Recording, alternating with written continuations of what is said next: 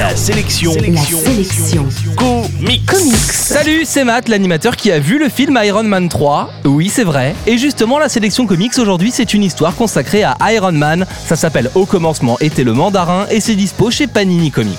Au commencement était le mandarin est une version revue et corrigée de la première rencontre entre Iron Man et son ennemi juré. Ici, Tony Stark est un jeune super-héros qui fait croire à tout le monde que Iron Man est son garde du corps. C'est donc à Iron Man, et non pas à Tony Stark, que la super agence d'espionnage de l'univers Marvel demande d'aller enquêter sur une nouvelle menace en Chine. Du coup, Iron Man déchaîne la colère du mandarin, un criminel fanatique qui veut façonner le monde à son image et qui utilise pour ça 10 bagues magiques qui lui confèrent toutes sortes de pouvoirs, le mandarin que vous retrouverez justement dans le film Iron Man 3. Sorti en 2008 aux États-Unis, cette histoire vient donc de nous parvenir dans la collection 100% Marvel de Panini Comics, c'est-à-dire un livre compact avec couverture souple pour moins de 20 francs.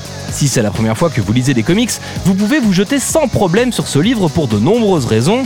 D'abord, il faut savoir que les bonnes histoires mettant en scène Iron Man sont assez rares, celle-ci en fait partie et il faut donc en profiter. Ensuite, même si elle date de 2008, cette histoire a le doux parfum rétro de l'âge d'or des comics dans lequel on pouvait se permettre de livrer des histoires efficaces et d'une simplicité déconcertante sans que ce soit péjoratif. Enfin, les illustrations de Eric Canet sont exemplaires, à la fois modernes et rétro, prenant des libertés avec les proportions et les anatomies pour livrer un comics orienté action et efficacité. Aucun doute, ce dessinateur était l'homme de la situation. En bref, la sélection comics aujourd'hui, c'est Au commencement était le mandarin, une histoire d'Iron Man dispo chez Panini Comics et qui vous coûtera un peu moins de 15 euros.